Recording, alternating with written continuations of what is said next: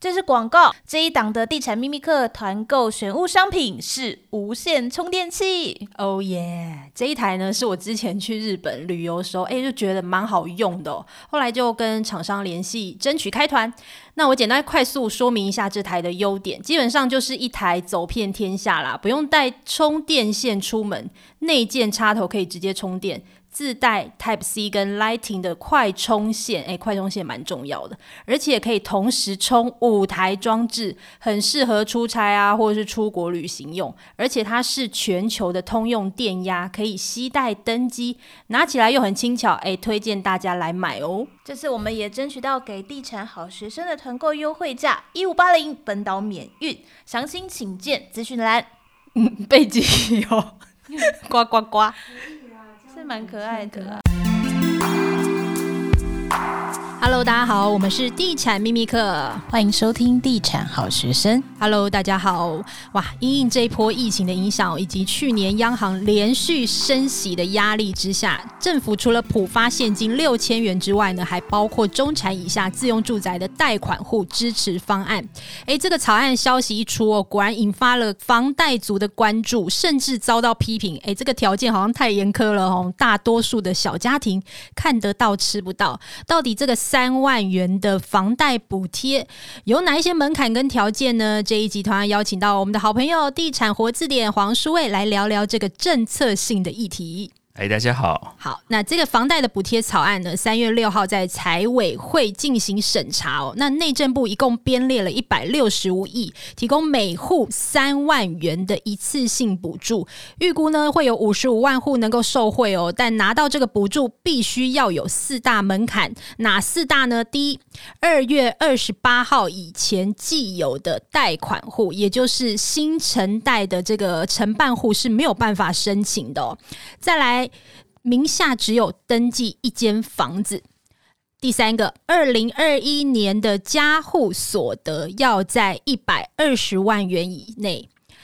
第四个，最后核贷的金额这个就限制蛮大的哦。台北市八百五十万以内，其他县市七百万，要符合这个五大的条件才能拿到补助。舒卫哥，你怎么看这个补助的草案呢？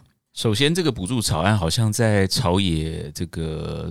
同声的这个挞伐或者是检讨之下，好像有点要搁置或调整的这个状况了哦，所以不晓得了。那但是看到这个法案哦，它的名称很妙，叫做“中产以下自用住宅贷款户支持方案”，所以它基本上就是四个前提，就是中产以下，就是在讲所得啦，一百二十万以下自用住宅，就是你名下只有只能有一户住宅，而且是自用住宅。那如果是买这个什么工业宅，那个还不能算吧？哦，然后再来就是贷款户，就有贷款的，已经现在在二二八之前有贷款的才算。你如果买预售屋就不算，所以有有人就跳脚了啊。然后最后一个叫支持方案啊，那基本上它感觉是一个补贴方案啊，它不是一个这个主要要帮你干嘛？哎，是啦，而且它比较受大家挞伐的就是。它第一个，它不是一个中长期的一个有延续性的这个政策啦，然后再来就是它会有一些这个大家会认为说它前提会有问题啦，例如说他说收入一百二十万以下啊。好，那很多人就说不对啊。那很多人如果是他是做的这个是地下经济，而不要讲地下经济，他是拿不出这个一百二十万的收入的话，但是他实际上赚很多钱，例如他是摆摊的啊，他是做一点小生意的啊，他不开发票的啊，这都有可能啊。那这样子公不公平呢？再来就是你讲收入简单，讲支出就麻烦了。很多人说不对啊，我是对，是我们这个一百二十万以下，但是他有养小孩，我没养小孩啊，这个其实差异很多啊，对不对？这个支出面的这个部分啊，升息也会影响到我的生活，这样算不算嘞？嗯，哦。所以很多人会说啊，这个是什么看不到吃不到，呃，看得到吃不到啊。也有人说这个数字是怎么来的？那内政部其实他有解释啦，但是我觉得这个以目前来看，只要分钱都很麻烦哦。分钱永远都分不平均，啊，一定会有人觉得不公平。哎、欸，一定都会觉得不公平啊！你到底是什么时候买的房子，什么时候要接受补贴？我好不容易把房贷还完了，然后我居然没有收到补贴，这个也有人会抗议哈。好，他是说全台湾如果用住宅来看呢，一户的平均价格差不多四百九十五万。好，那四百九十五万，它以升息二点五码，就是零点六二五趴这个利息负担来回推。一年的这个利息要多支出三万块，所以他就补助三万块，听起来非常合理了。你刚刚说四百多万，你有讲错吗？他说全台湾的。平均价格，平均价格包含一些就是偏远的地区，对吗？对对，对，对，这个我们之前还特别找了一个地震局的统计数据哦。台北市一般住宅的平均价格是一千八百三十五万。这几年新北跟新竹还有台中这些房价也涨得蛮夸张。再来看那个金融联合征信中心最新的房贷资料统计，二零二二年 Q 三哦，双北新增的房贷平均授信金额是台北市是一千六百零四万，新北市是。一千零三十四万。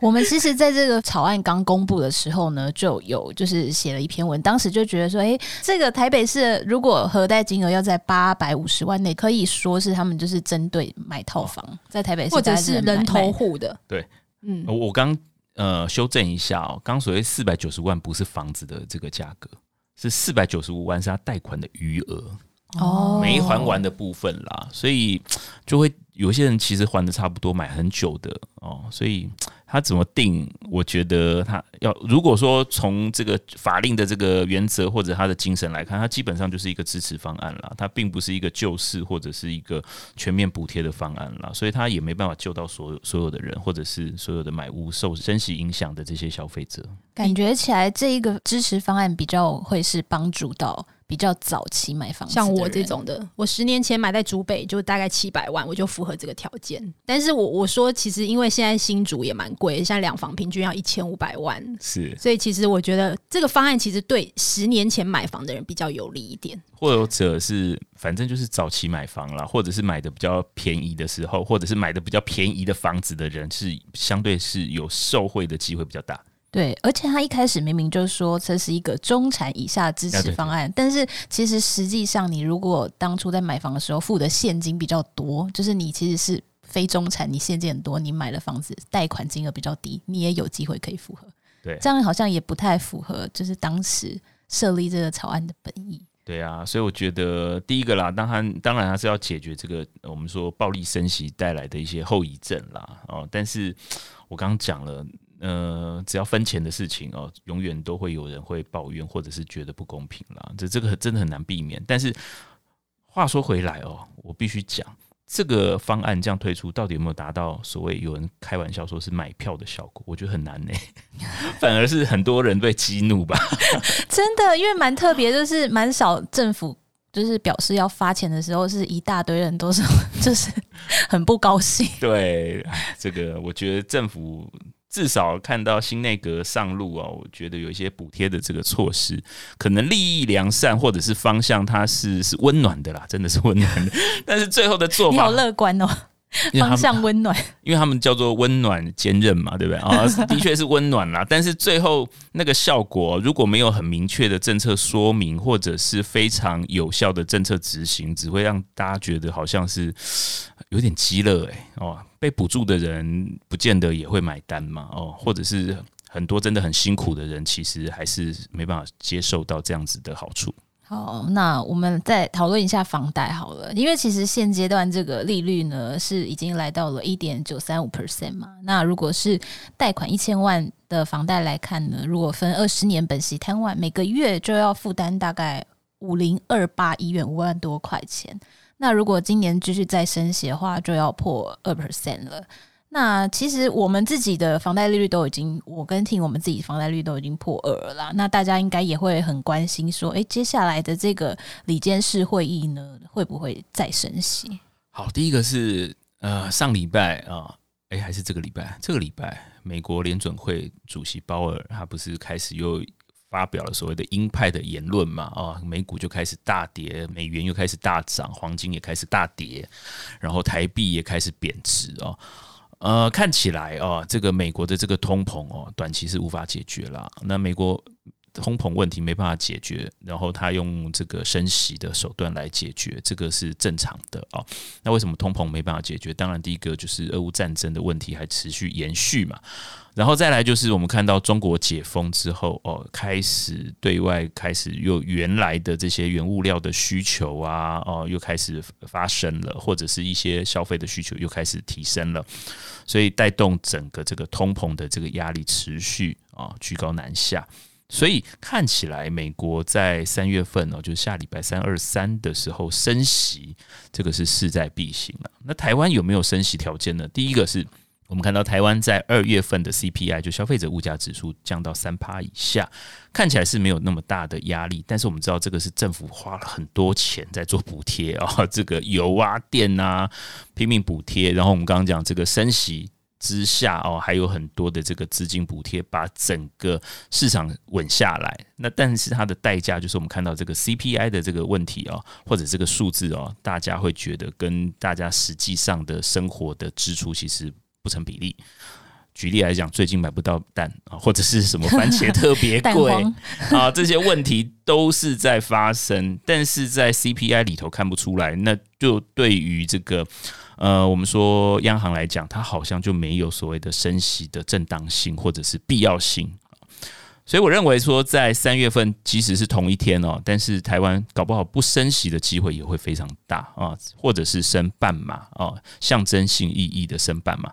那接下来就是可怕的，美国升两码，你升半码。继续发生去年发生的事情，就是资金外逃的事情。呃，这个礼拜已经开始发生了啦。哦，这美国看起来是要升，呃，预期要升息的这个事情一发出以后哦，这个资金外逃的这个状况已经发生。然后，呃，那所谓资金外逃，第一个就是所谓的存款，它可能跑去买外币，或者去买一些这个投资商品啊，那会变成什么？那银行的资金就会变得相对紧俏，它可放贷的这个水库。相对来讲就不会像之前那么充沛，所以它即使啊告诉你说这个基准利率没有升啊，或者是升的幅度很小，但是银行一定会以价质量的方式来调节它的这个资金，再加上我们看到去年开始就所谓的升准嘛。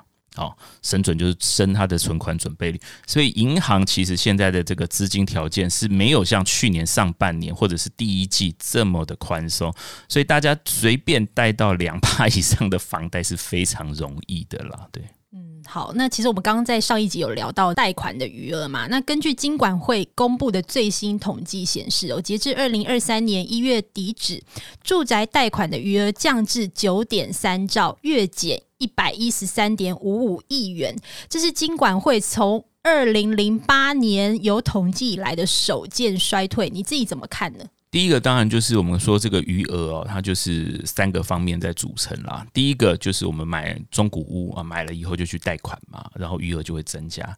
第二个就是新城屋，建商的这个房子交屋了以后啊，就本来是他的土建融转成我们的分户贷款啊，我们要交屋是不是也要去做贷款？就是中古屋加新城屋的这个部分。好。那以目前来看，呃，新成屋哦，我们说这几年交屋的量啊，光去年可能就有十四万户哦，所以它基本上新成屋的量是非常大哦，是二十几年来的新高啦。那为什么整个这个水位还是往下降呢？余额还是往下走？那表示说中古屋的成交状况真的是不是太乐观？我们刚刚讲买卖一转动数前两个月是衰退二十八趴嘛，啊，所以看起来是的确是这样。就是呃，即便新成屋非常大量，但是没办法抵挡中古屋的这个量的衰退。那另外一个，这个不管是银行局哦，或者是在业界哦，我觉得银行业界都有一个感觉，就是一直在升息。刚刚大家讲，哇，已经升息，已经破两趴，两趴这个是我们是早期借的，或者是刚借没多久的啊。如果是借很久的，它是那个阶梯型指数型房贷的哦，它已经不知道升到哪里去。房贷一次升这么多，又升这么快，很多人基本上他能还就赶快还完了啦。哦，以前是说借借越低借越长，然后可以把资金拿去活用，投资啊什么的。是啊，那现在不是啊，现在你投资可能会有风险，然后放在存呃那个放在那个贷款，被利息吃掉，被利息吃掉，那干脆就还一还。对。嗯那最后我们再来讨论一下这个央行啊，它在选择性信用管制措施实施以来呢，其实也已经推出四次了。那包括像第二屋取消宽限期啊，然后第三屋跟豪宅都是限贷四成。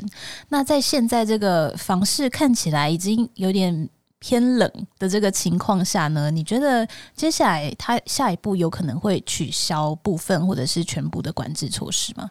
从上一轮的这个管制措施哦，它应该是在二零零九年开始有所谓的奢侈税嘛，哦，然后到二零一五年，我记得是年底十一月的时候开始在做放松哦。我真的很佩服你都可以记这么 detail 哦，就几月你都还记得，哦，因为刚好那个时候我要换工作，特别留意。对对对对，我想说，嗯，市场差不多了啊，这，哦，果然就可以换了。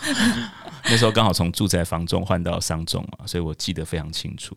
好，那所以我们看到这样延续了几年，那一次那一档哦，应该是至少有五年的时间。那这一次基本上它的这个实施的速度是非常快哦。那会不会做放松呢？第一个我是觉得啦。豪宅不用想了，豪宅从来没被放松过，豪宅从头到尾都没，他们也不 care，反正 对豪宅从从上一轮开始，从这个彭总裁开始啊，就就从来没有对他这客气过，所以我觉得豪宅这个部分啊，跟市场跟整体的这个住宅市场不见得会有关系的啊，我觉得他是不会放松了。好。